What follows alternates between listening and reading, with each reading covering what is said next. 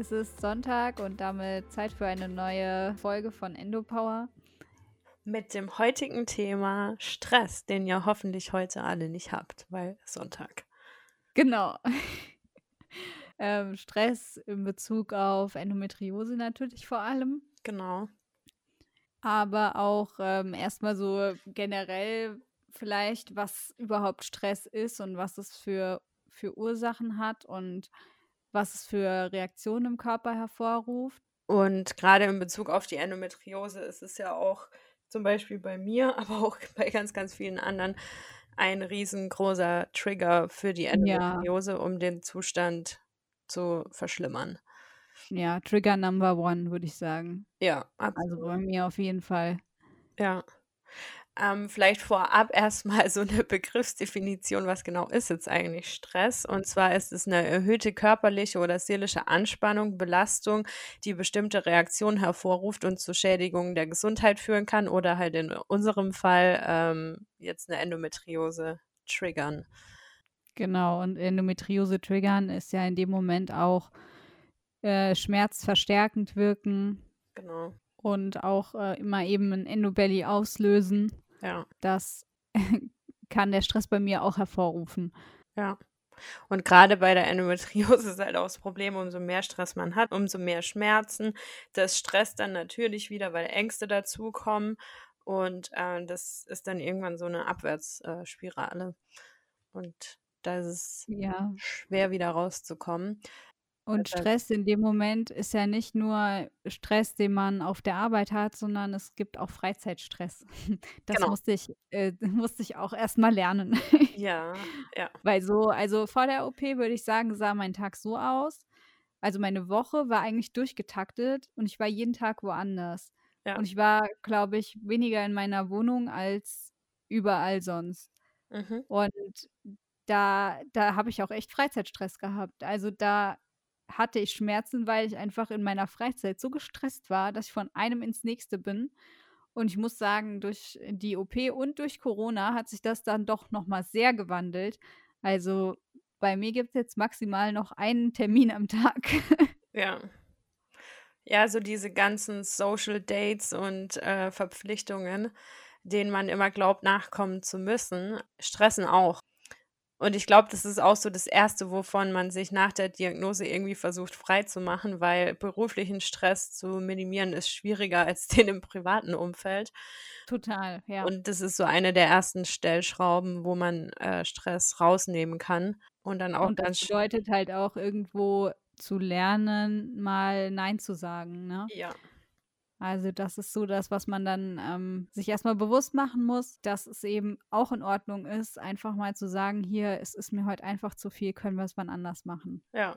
Oder sich auch selber zu erlauben, mal faul zu sein. Ähm, da gibt es auch ein, ein glaube ich, ganz cooles Buch. Ich habe das als Hörbuch runtergeladen, aber noch nicht gehört. Und zwar heißt es, faul sein ist harte Arbeit. Das will ich unbedingt mal hören.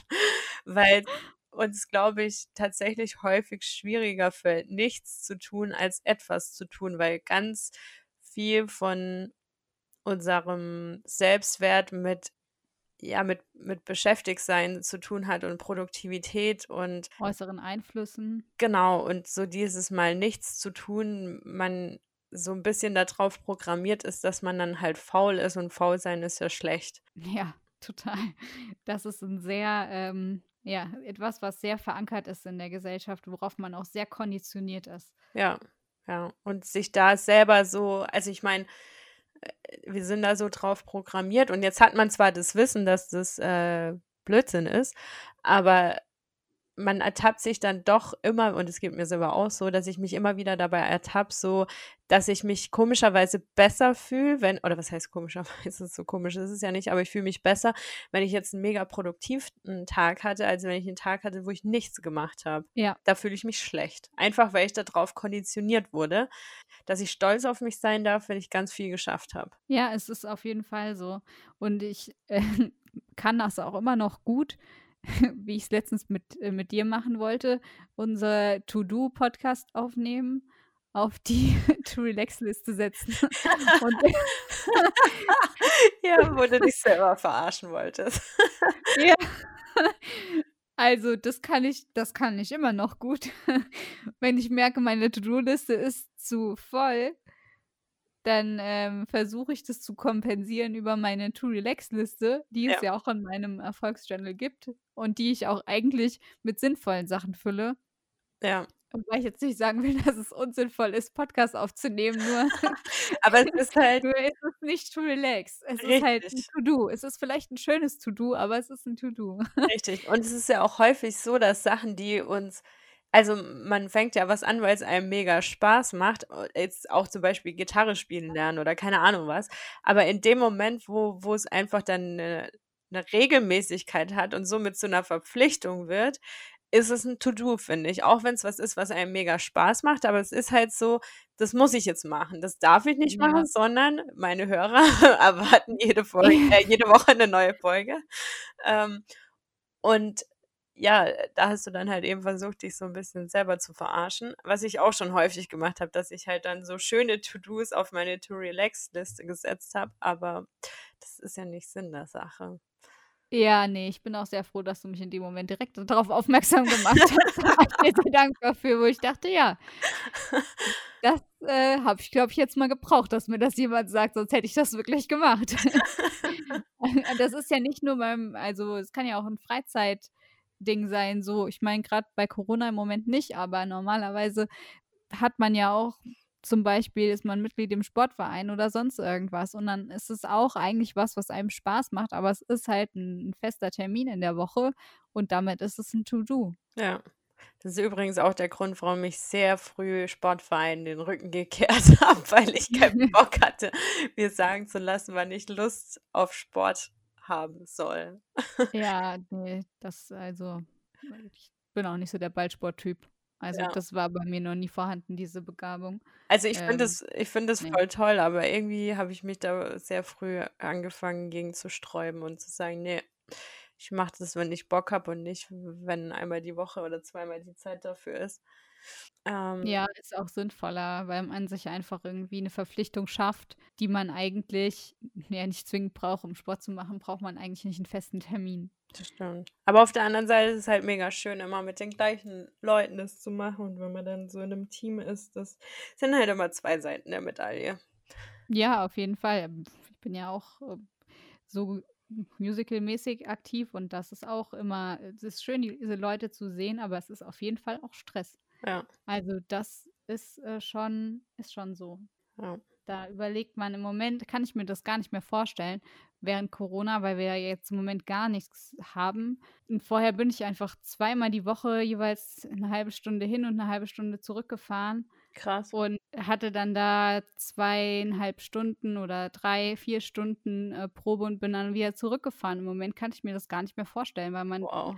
Doch echt einen Slowdown hat durch den Lockdown. Ja, das stimmt. Also ja, da habe ich schon gemerkt, das würde mir jetzt, glaube ich, schon schwer fallen, da wieder reinzukommen. Das glaube ich. Ich bin auch echt gespannt, wie es im Frühling wird, ob wir dann alle so vor Power nur strotzen oder weiß ich oder nicht. auch nicht. Oder auch nicht, weil man sich jetzt schon so dran gewöhnt hat, dass alles so langsam ist. Ja, das stimmt. Also ich bin auch gespannt, was, ob sich das wieder ändern wird oder ob man irgendwie dann doch vielleicht irgendwas aus dem Ganzen mitnimmt, so für sich einfach. Ja. Dass man vielleicht doch auch einfach mal ein zwei, dreimal in, in der Woche zu Hause bleiben kann, ohne dass man irgendwie was machen muss. Das ist ja, ja schon was anderes weil es ist tatsächlich auch so, dass ein völlig stressfreies Leben gar nicht so wünschenswert ist, weil positiver Stress ähm, auch positive Auswirkungen auf den Körper hat. Es erhöht die Aufmerksamkeit, fördert die Leistungsfähigkeit, mhm. motiviert und steigert auch die Produktivität. Wenn wir eine Aufgabe erfolgreich gelöst haben, dann war das eine schöne Erfahrung, äh, weil wir eben diese Herausforderung gemeistert haben. Und das steigert dann auch wiederum unser Selbstvertrauen, die nächste Aufgabe genauso gut zu bewältigen. Und das ist dann halt so ein Aufwärtsstrudel.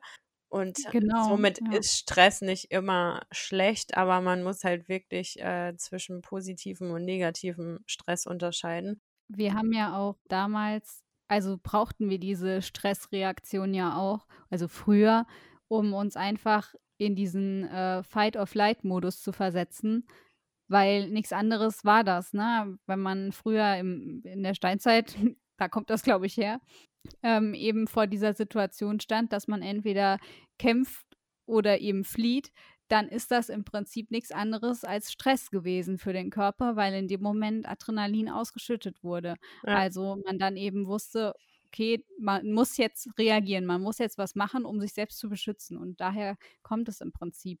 Also es ist nicht nur negativ, es kann auch positiv sein, nur es muss halt auch funktionieren, dass man den Stress dann wieder abbauen kann. Ja, genau. Vielleicht da nochmal einen kurzen Schwenk zu äh, dem, was ich schon mal in meiner, als ich meine Story so ein bisschen erzählt habe, ähm, angesprochen hatte. Das COMT, also das ist im Prinzip eine Abkürzung dafür, dass einem Menschen ein Enzym fehlt, was unter anderem dafür verantwortlich ist, dass auch Adrenalin abgebaut wird. Also bei mir wurde im Oktober dies, äh, letzten Jahres quasi zu 100 Prozent diagnostiziert, dass mir dieses Enzym fehlt und deswegen bei mir Adrenalin nicht mehr abgebaut wird und mein Körper also durchgehend im Fight-of-Flight-Modus ist. Ja, ja, und das hat halt zur Folge, klar, man ist aufnahmefähiger und es hat auch positive Wirkungen. Ne? Man, man kann schnell Sachen nachvollziehen und so weiter, aber es hat halt eben auch negative Seiten wie innere Unruhe oder Schmerzverstärkung, ganz mhm. wichtig, das Thema bei Endometriose. Deswegen, ja, also das ist tatsächlich auch mit Endometriose in Kombination gar nicht so selten, nur leider auch völlig unerforscht. Mhm. Es gibt Studien, die untersuchen den Zusammenhang zwischen Endometriose und COMT, aber eher in den USA. Da ist es eher ein Thema. Und mein Arzt kannte es auch nur, weil er in den USA war und da das angesprochen wurde im Studium. Ah, Bei uns okay. wird es überhaupt nicht angesprochen. Krass. ist echt traurig, wie hinterher man da ist. Das ist auch so ein Thema, weshalb ich, ähm, weil viele dann immer so sagen, ja, so Selbstdiagnose und alles googeln. Aber ganz ehrlich, wenn ich zum Hausarzt gehe, was sagt er mir denn? Ja. Es ist so. Ich bin danach mit der Diagnose zu meinem Hausarzt gegangen und der hat echt erst gegoogelt. Ja. Der hat gegoogelt. Und der wusste überhaupt nicht, was das ist. Der hatte das noch nie gehört. Ach, ist ja spannend. Erzählen Sie mal. Ja. Das ist, bin ich immer geil. So ach, ist ja spannend. Ein neuer ja, Fall. Und dann wusste ich auf jeden Fall, okay, hier werde ich keine Hilfe bekommen. Ja, das ist halt das Schlimme so. Ach, ich frage mich manchmal echt, was die im Studium so lernen. Ja, das hatte ich jetzt schon ein paar Mal, also, hatte ich schon ein paar Mal, dass ein Arzt dann echt gegoogelt hat. So. Das kann ich auch ja. daheim, da brauche ich nicht zum Arzt gehen. ich finde das auch, also mir macht das immer ein bisschen Angst, wenn ich dann denke, okay, hm, ich wenn er jetzt so gar nicht weiß, was er jetzt machen soll, dann würde ich jetzt eigentlich lieber gehen. Ja. also da, da tritt bei mir auch direkt der Fluchtinstinkt ein. Voll. Das ist echt traurig. Und es war in dem Buch von, oh, ich weiß seinen Namen nicht mehr, 21 Lektionen für das 21. Jahrhundert. Und da beschreibt er halt auch, dass das, was wir gerade erleben, äh, oder was wir Endometriose-Patientinnen gerade so erleben, ist halt, dass ähm, bis irgendein Thema aufkommt, ähm, bis es den Weg dann in, in die Uni findet, jetzt gerade im, im Bereich der Wissenschaft oder ja. Medizin, das hängt teilweise 20 Jahre hinterher, weil das so lange so braucht, bis es da drin verankert krass. wird. Und wenn du jetzt überlegst, wie, wie, wie viel tausendfach, keine Ahnung, am Tag sich das Wissen vermehrt, die kommen nicht mehr hinterher. Und das ist, glaube ich, auch eins der Gründe da, oder einer der Gründe dafür, warum wir Endometriose-Betroffene häufig besser Bescheid wissen als die Ärzte. Ähm, weil dieses Maß an Information halt kein Arzt mehr aufnehmen kann. Deshalb wäre nee, es wichtig, ja. dass man sich mehr spezialisiert und nicht so, alle machen alles ein bisschen, aber halt keiner richtig.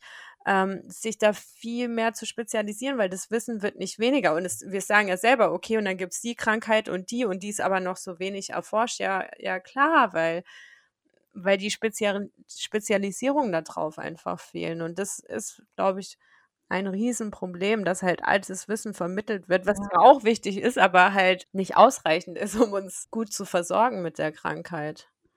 Ich finde, man muss auch erstmal zu einem Arzt kommen, der dann, der dich dann ja auch selbst da drauf bringt. Ich bin ja, also ich wusste das vorher auch nicht. Ich wusste nicht, was das ist. Ich wusste nicht mal, dass das gibt, bis ich dann zu diesem Arzt gelangt bin, der sich damit auskannte. Ja. Das hat lange gedauert. Also nach der Diagnose ja noch über ein Jahr, bis dann mal jemand also mich da hingeschickt hat. Und das war auch gut so, ne? Also das ist, es macht schon einen krassen Unterschied. Ich nehme zwar jetzt viele Nahrungsergänzungsmittel, aber ist mir lieber als äh, Millionen Schmerzmittel zu nehmen, weil die ja. hatte ich nämlich vorher, weil klar, das hat bei mir alles nochmal schmerzverstärkend gewirkt. Ja, Wahnsinn. Und deswegen ist das schon also ein wichtiger Schritt und ja, das ist halt einfach Informationen, da, man muss sich viel selbst zueignen, aber man darf auch nicht aufhören, drüber zu reden. Ja. Also hätte ich nicht mit äh, dem, der mich dann dahin geschickt hat, darüber geredet, was bei mir so los ist, dann wäre ich da auch nie hingekommen. Mhm. Also ist es immer gut, seine Antennen auch nach außen auszurichten und alles Mögliche mal aufzufangen und mit anderen drüber zu reden und zu gucken, was die vielleicht für eine Idee haben, ja. auch wenn man oft enttäuscht wird. Ja. Ja, ist ja auch häufig so mit der Endometriose, wie viele haben die Diagnose selber gestellt oder von, von Ja. Freunden kam der Tipp oder Bekannten und gar nicht von Ärzten, weil sie davor bei keine Ahnung wie viele Ärzten waren und die halt gesagt haben, ja, nehmen Sie mal Ibuprofen, so wird schon wieder. Ähm, Ja. das ist wirklich Wahnsinn. Also, da kann ich auch noch was zu erzählen. Gestern hat mich eine Bekannte angerufen, die war in erst in Bonn und dann in Frankfurt und hat sich äh, beraten lassen, ob es Endometriose sein kann. Ja. und das ist ja nicht mal eben so, also klar können die nicht sagen, das ist es auf jeden Fall oder äh, nee, das ist es auf gar keinen Fall. Aber sie können ja zumindest ihre Meinung äußern. Sie sind ja eigentlich darauf spezialisiert als Endometriosezentrum. Ja. Und dass man sich dann eine zweite Meinung einholt, finde ich auch durchaus sinnvoll, bevor man sich unters Messer legt. Ja, auf jeden Fall. Also in Frankfurt äh, war sie dann, um sich die Zweitmeinung einzuholen. Und was kriegt sie gesagt? Ja, also sie wird jetzt überhaupt nicht verstehen. Also sagt die Ärztin zu ihr, warum sie sich denn jetzt eine Zweitmeinung einholen will. Was? Wäre doch ein kleiner Eingriff. Das könnte man doch eben mal machen. Also man muss sich jetzt nicht so anstellen. Boah. Und äh, ob sie denn jetzt noch will, dass sie sie untersucht. Echt jetzt? Ja, die hat sie nicht mal.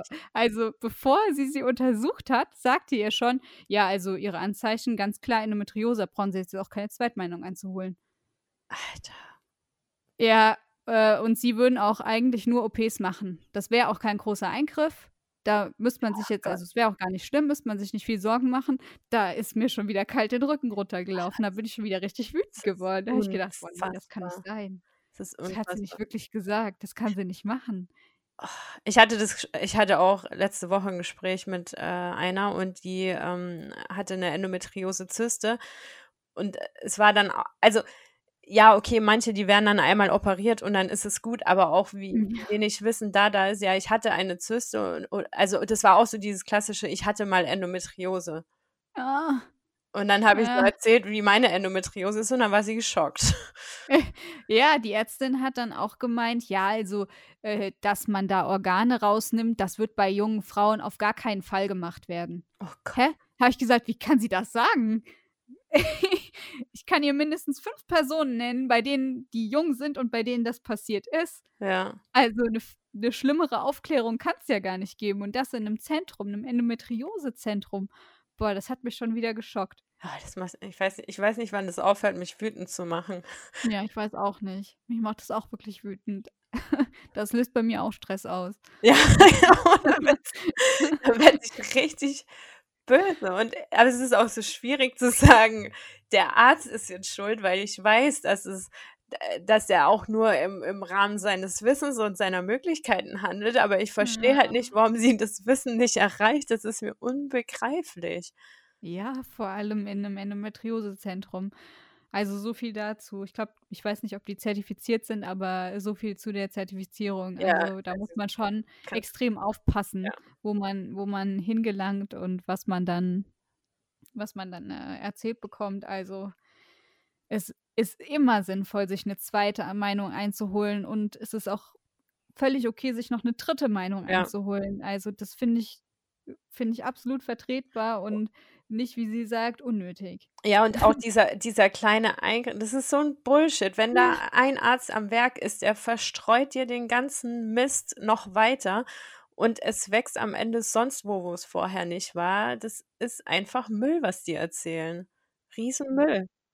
Man kann auch nicht sagen, das ist ein kleiner Eingriff. Ja, es sind vielleicht drei bis vier kleine Narben, aber die Narbe, die innerlich entsteht, die ist ja viel größer. Genau, das kommt ja noch dazu. Also ich meine, äh, wir wissen ja, wie, wie lange man nach der OP braucht, bis man wieder auf die Beine kommt. So.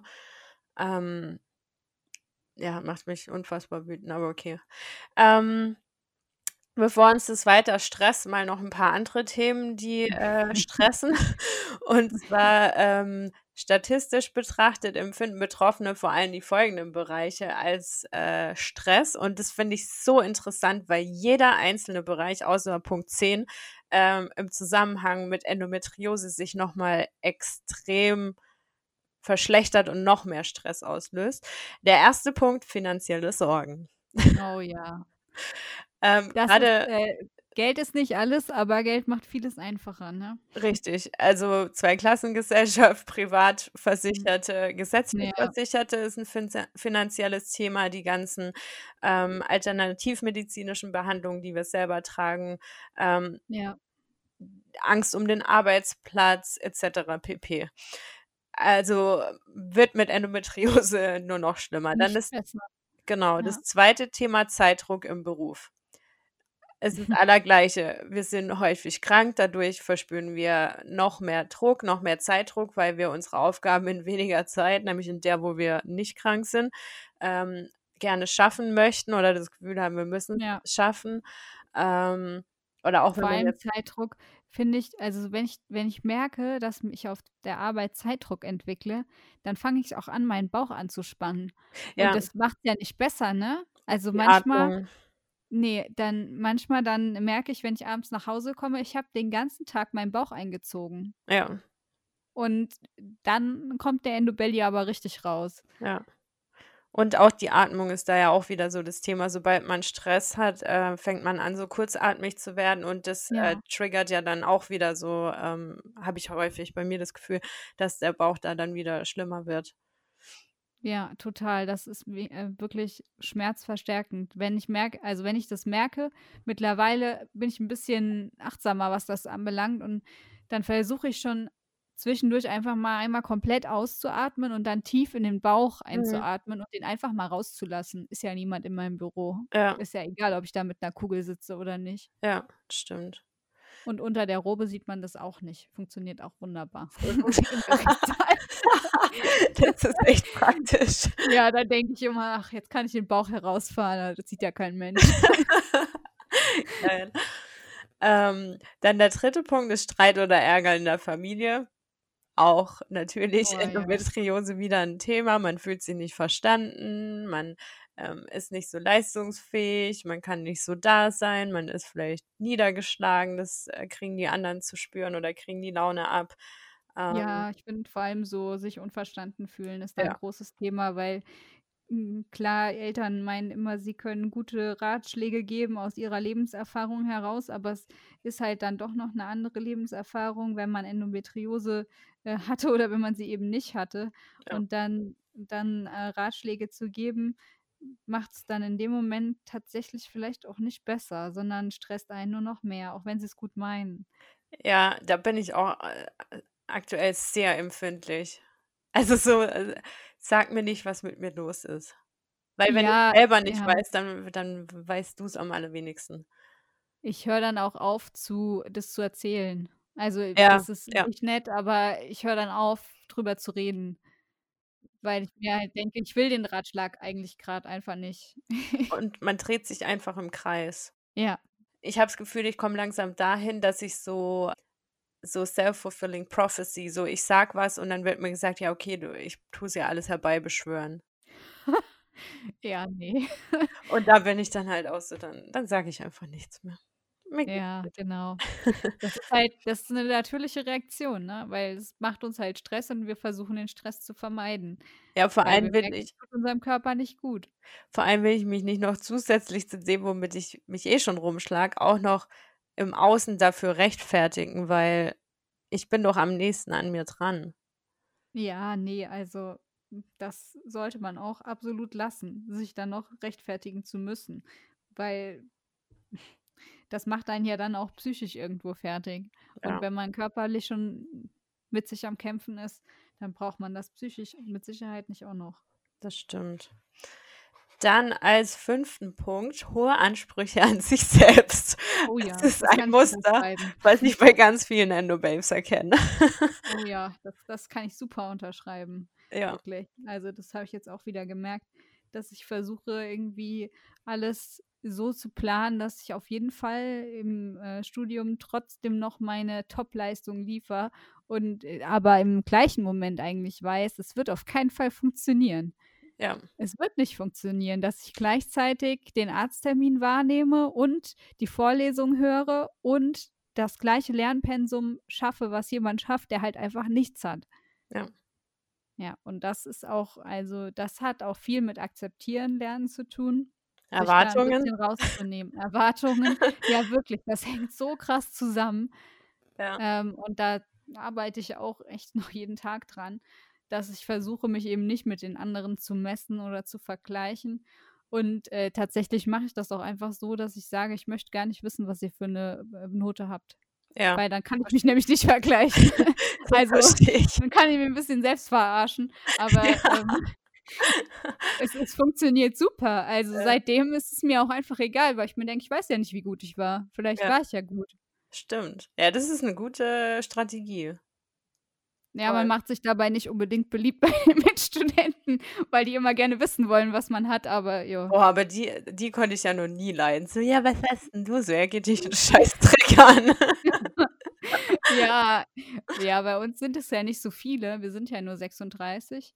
Und deswegen ist es immer doppelt spannend, wer dann jetzt der Beste war. Manchmal ja. lässt sich nicht vermeiden, dass, äh, dass die Dozenten das dann sagen, aber. Echt? Ja. Was? Und dann, ah, ja, das willst du gar nicht wissen. Ich will, will nicht mal den Notenspiegel wissen. Ja. ist doch egal. ja, ist auch egal. Dann das sechste Thema passt auch wieder zu dem, was wir gerade schon äh, gesagt haben, oder der sechste äh, Stressfaktor. Zu viele Termine und Verpflichtungen in der Freizeit. Oh ja. ja, das ist äh, absolutes Thema. Also wenn man da irgendwo reduzieren kann, dann sollte man es auf jeden Fall tun. Ich finde es immer einfacher, äh, sich erstmal von den, von den äh, Verabredungen ein Stück rauszunehmen ja. und dann zu gucken, welche von meinen Hobbys will ich denn wirklich noch ausüben? Was mache ich wirklich noch mit Begeisterung und was nicht? Weil ich hatte vor der OP zweimal die Woche war ich im, im Musical-Verein, äh, dann war ich viermal die Woche im Fitnessstudio, dann war ich Gott. einmal im Klavierunterricht, einmal im Gesangsunterricht noch extra. Oh Gott. Und ja, das war echt übel.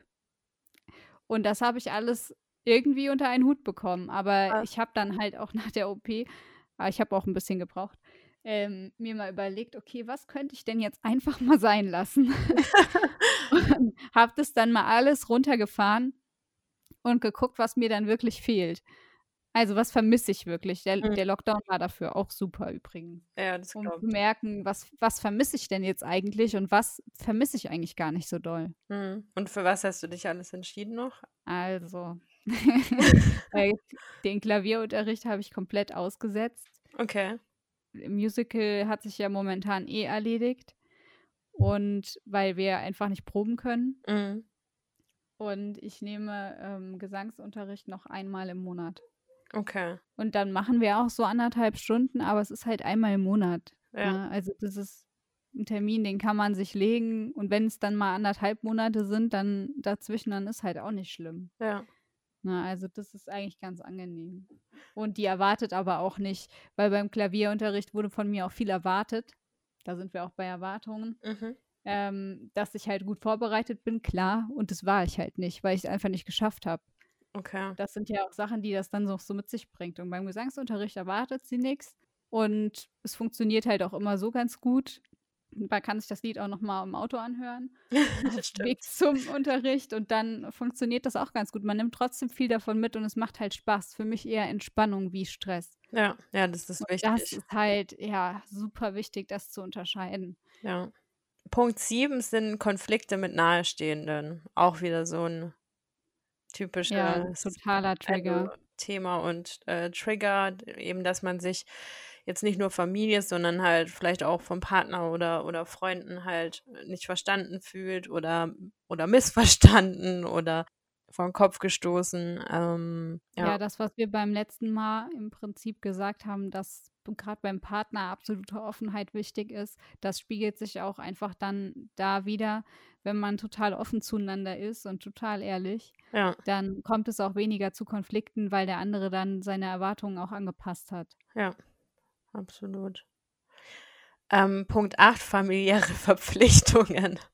Dann habe ich auch einen Punkt. Meine Mom hat ein iPhone zu Weihnachten bekommen, weil sie die einzige in der Familie war ohne und Termine teilen mit ihr ein bisschen anstrengend war. Und jetzt habe ich halt die Aufgabe gefangen, das einzurichten. Und jetzt oh. steht mein Papa hier jeden Tag auf der Matte, wann ich es mache. Und es stresst mich so sehr. Oh ja, das kenne ich. Ja. Das kenne ich so gut. Ja. Mama hat jetzt ein neues bekommen, weil ihres ist, äh, gibt kein Update mehr für. Ja. Und sie fragt auch jedes Mal, wann wir es denn jetzt endlich einrichten. Ja, ich verstehe das auch, aber das also, das muss ich halt sagen, das ist auf meiner Prioritätenliste Ja. nicht so ganz weit oben. Ist ganz weit unten. Ja, das war jetzt die ehrliche Antwort, ja. Darf ich erstmal auf mein Leben wieder klarkommen und dann kümmere ich mich gerne Ja. um eure iPhones.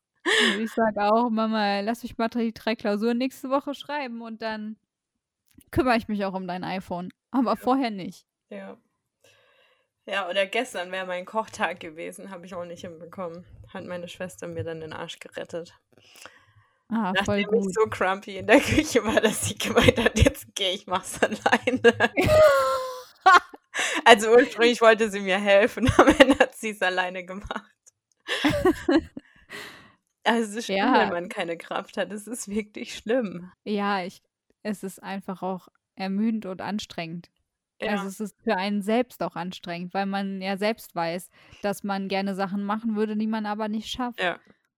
Und das ist für einen selbst schon genug Belastung. Und wenn dann andere noch da irgendwie drauf meinen, äh, noch ein bisschen was sagen zu müssen oder gute Ratschläge zu erteilen, dann hilft das in dem Moment nicht, auch wenn es schwierig ist. Ja.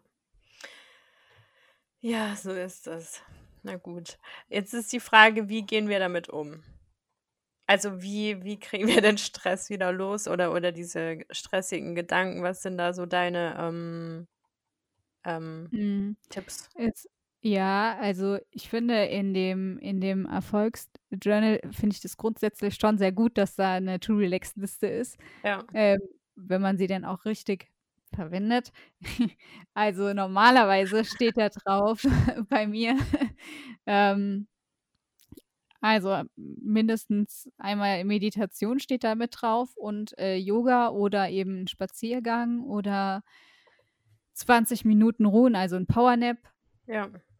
Äh, das versuche ich echt auch jetzt strikt einzuhalten. Äh, das sind, ist eine neue Gewohnheit, die ich mir gerne aneignen würde, dass das auf jeden Fall Platz in meinem Alltag hat. Mhm. Und generell, um Stress zu vermeiden, äh, finde ich es auch wichtig, einfach zu priorisieren und zu gucken, okay, was hat die Woche denn jetzt so? Was, was ist denn in dieser Woche mein Fokus? Was muss ich erledigen? Was muss ich auf jeden Fall schaffen? Und was hat vielleicht keine Priorität? Ja. Und ich sortiere dann und gucke halt, was ist mein, was sind meine beiden äh, Fokusthemen die Woche und alles andere steht halt hinten an und das ist dann auch so. Aber jetzt kann ich mittlerweile auch ganz gut akzeptieren. Wenn es dann die sozialen Kontakte sind, die halt in der Woche nicht im Fokus sind, dann ist das so. Ja, ich glaube manchmal, das hat eine Freundin mal gesagt, manchmal hat man auch wirklich so Fokusphasen. Also da ist dann der Fokus einfach mal jetzt zum Beispiel Klausuren und dann Richtung Frühling oder Sommer ist der Fokus vielleicht mal so Freunde, Freizeit. Und das ist ja. auch okay, wenn sich das dann einfach immer so ein bisschen verschiebt. Und es muss auch nicht immer konstant der Fokus überall gleich sein. Und ich glaube, wenn man das auch mal verstanden hat, dann reduziert sich auch der Stress, weil ähm, ich mich häufig dann auch gestresst habe, weil ich mir mal, oder weil ich mir eigentlich vornehme, jeden Tag eine halbe Stunde zu lesen. Aber manchmal, da schaffe ich es einfach vom Kopf her nicht. Und jetzt gerade habe ich halt eine Phase, da, da schlinge ich die Bücher halt nur so runter. Und jetzt ist halt gerade mal so wieder meine, meine Lesephase. Und dann brauche ich mich aber auch nicht stressen, wenn eine, wenn eine Phase kommt, wo ich einfach das nicht aufnehmen kann. Ich glaube, ich habe auch so Phasen, da bin ich gut da drin, Sachen aufzunehmen. Und dann habe ich Phasen, da bin ich gut da drin, Sachen zu produzieren und nach außen zu geben. Und ich glaube, gerade ist die Aufnehmphase. Und deshalb versuche ich mich nicht zu stressen, dass nichts Sinnvolles aus meinem Kopf entspringt, weil weil es gerade einfach nicht geht. Und das wird ja auch wieder kommen. Also man weiß ja aus eigener Erfahrung, dass es eben die Phasen und die Phasen gibt. Genau. Und der Fokus verschiebt sich halt von Phase zu Phase. Und gerade jetzt im Winter, wo, wo es so früh dunkel wird, äh, finde ich, ist, der, ist es auch eigentlich ganz wichtig, den Fokus ein bisschen mehr bei sich zu haben. Ja, ja. Ich möchte unbedingt wieder anfangen zu, zu meditieren und jetzt vielleicht auch sogar mal gar keine geführten Meditationen mehr, so wie ich es früher gemacht habe, sondern wirklich mich einfach einen Timer zu stellen und dann 15 Minuten still hinzusetzen und einfach so zu versuchen, ja, in mich äh, zu gehen, ähm, um dann auch, wenn ich so ähm, ja, wenn ich gestresst bin oder auch mal verzweifelt oder vor einem Problem stehe, wo ich gar nicht weiß, wie löse ich das jetzt, dann halt wirklich so einen Ort in mir zu haben, wo ich sagen kann, da kann ich jetzt hin und reingehen und da finde ich dann die Antwort, weil wenn ich da, wo, wo sonst, weil man neigt ja dann häufig dazu, die Antwort im Außen zu suchen, weil man nicht mehr weiter weiß, dann googelt man und fragt Freunde und Familie und jeder hat eine andere Meinung, aber eigentlich liegt die Antwort bei dir selber. Man muss aber einfach den Weg dorthin finden. Ähm, und ich, ich, ja, deshalb möchte ich da einfach wieder mehr meditieren und äh, Yoga ist halt auch wirklich so, so eine ja. Zeit, wo ich an, als ich angefangen habe, hat es mich, als ich dann das Gefühl hatte, jetzt müsste meine Yoga-Zeit ja zu Ende sein, war ich dann auf einmal im Stress. Und dann habe ich irgendwann gedacht, so, hä, wie dumm bin ich denn? Die Uhr, die läuft und ich habe doch von Anfang an gesagt, ich nehme jetzt eine halbe Stunde Zeit dafür. Also kann ich auch diese ganze Zeit entspannt sein, weil ich habe mir die Zeit ja freigeschaufelt. Und selbst wenn mir das jetzt vorkommt wie 40 Minuten, bin ich trotzdem noch in meinem Zeitplan, auch wenn mein Kopf schon weiter ist. Ja, total. Also ich finde es ist auch ganz wichtig, sich die, die Zeit genauso einzuteilen wie die Zeit, die man sich ja nimmt für alles andere. Genau. Also es gehört auch dazu. Und was mir bei so gestressten Phasen, also heute war ich zum Beispiel extrem gestresst, weil ich mich darum kümmern musste, wie komme ich jetzt zu meinem Arzttermin, wie äh, schaffe ich es, das mit Zug und allem zu vereinbaren. Und ich war, ich bin aufgewacht und ich war sowas von hibbelig, mhm. dass ich wusste, okay, bei mir wird es heute nicht funktionieren mit der Meditation am Morgen, weil meine Gedanken, ja. ich schaffe das dann nicht oder noch nicht, die so ruhig zu halten und runter zu regulieren dass ich äh, mich da auf diese Meditation einlassen kann. Und ich mache dann immer von ähm, Maddie Morrison dieses Video zur Wechselatmung. Mm, ja. Das ist auch, um seinen Fokus ein bisschen wieder ähm, zurückzugewinnen und die Konzentrationsfähigkeit zu erhöhen und einfach mal ein bisschen runterzukommen. Die sagt das auch, dass in Prüfungsphasen kann man das gut machen oder wenn man sich gestresst fühlt. Und das hilft mir jedes Mal so sehr, meinen Fokus von allem anderen weg auf meine Atmung zu lenken. Und du musst dich ja auch konzentrieren, weil du musst ihr ja dann zuhören, weil sie atmet ja dann immer ein, dreimal, dann hält sie, dann atmet sie aus. Mhm. Und da muss man ja richtig mitmachen, also was aktiv tun. Und dann kann ich auch mich tatsächlich nicht mehr auf meine ganzen Gedankensprünge konzentrieren. Und das hat, äh, es sind auch nur zehn Minuten, die hat man. Ja, ja. ja. Absolut. Also wenn man die nicht für seine Gesundheit hat, dann läuft auf jeden Fall einiges schief. Ja, das stimmt. ja, das ist, also Atmung ist auch, äh, finde ich auch ganz, ganz wichtiges Thema, wo ich dann auch immer merke, wenn ich, wenn ich mich darauf konzentriere, dass, dass ich dann, dass das System dann einfach so anfängt runterzufahren. Ansonsten so, um äh, Stress ein bisschen den Stress rauszunehmen. Also ich stress mich zum Beispiel auch super gerne, wenn ich äh, Verabredungen zu 100 Prozent einhalten möchte, weil ich gerne pünktlich bin. Mhm, ich auch. Davon hast du zwar noch nicht so viel mitbekommen, aber. und dann äh, hat, äh, hat mein Freund auch einmal gesagt: Ja, jetzt schreibt doch einfach mal, dass ihr eine halbe Stunde später anfangen könnt.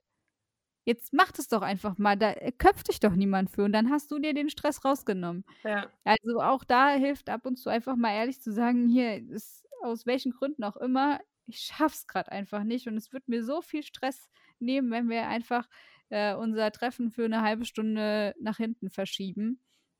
Ja. Und da ist auch niemand böse. Also zumindest keine echten Freunde. Nee. Die sind dann nicht böse. Nee.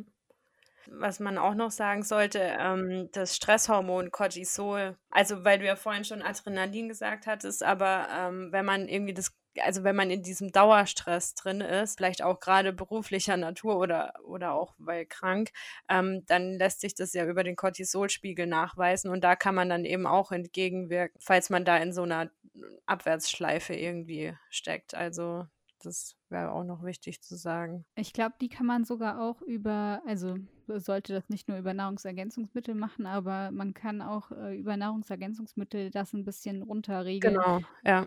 Hm.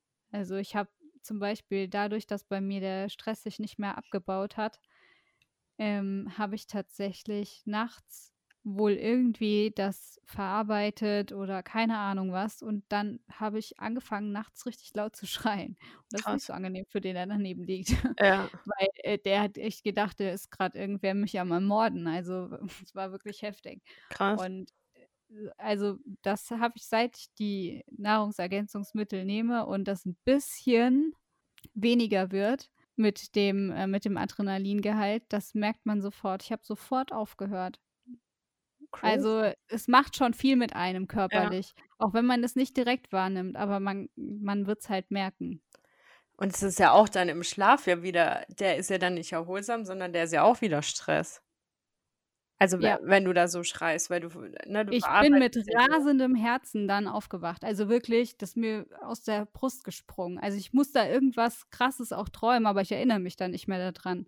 Und manchmal habe ich mich nicht mal mehr daran erinnert, dass ich geschrien habe. Das hat, hat er mir dann am nächsten Morgen gesagt. Ah, Wahnsinn.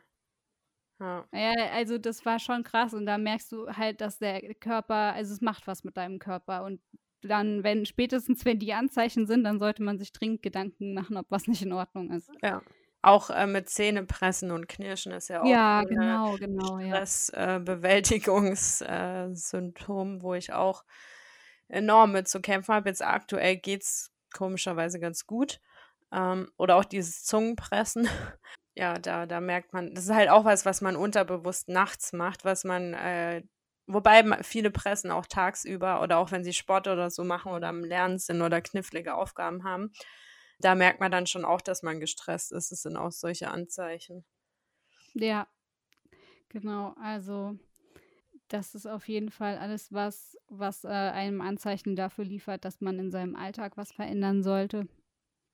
Ja. Und ja, ich denke, wir haben auch ein paar ganz gute Tipps jetzt gegeben, um das vielleicht wahrzunehmen, den Fokus da auch mal ein bisschen drauf zu legen und dann zu gucken, wie kann man es denn vielleicht ein bisschen einfacher gestalten oder wie kann man den Stress reduzieren? Genau, also so eine Stressresistenz ein Stück weit auch entwickeln, weil ich glaube, in dem Moment, wo einem bewusst wird, was einen jetzt stresst, kann man auch daran arbeiten und in, in nicht so gestressten Situationen das Ganze ein bisschen runterrationalisieren, weil an sich ist Stress ja nichts, was existiert. Es findet alles in unserem Kopf statt und hat dann körperliche Auswirkungen. Aber Stress ist eigentlich ja nicht vorhanden. Es ist von, von, von uns irgendwie so hausgemacht. Also es lässt sich ja ganz, ganz oft einfach vermeiden.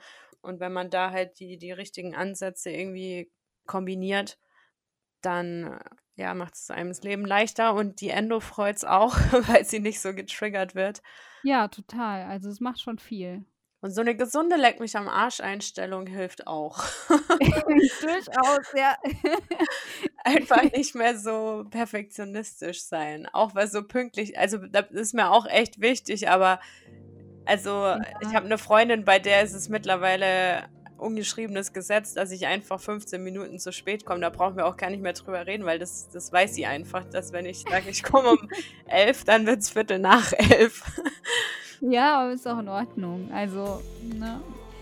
Ja. Ja, ich finde, das ist ein äh, schönes Schlusswort. Eine schöne Leck mich am Arsch Einstellung. Ja, ist wichtig. Gut. Ja. Dann wünschen wir euch einen stressfreien Sonntag. Genau. Und äh, wir hören uns nächste Woche. Genau. Gut. Bis dann. Bis dann. Ciao. Ciao.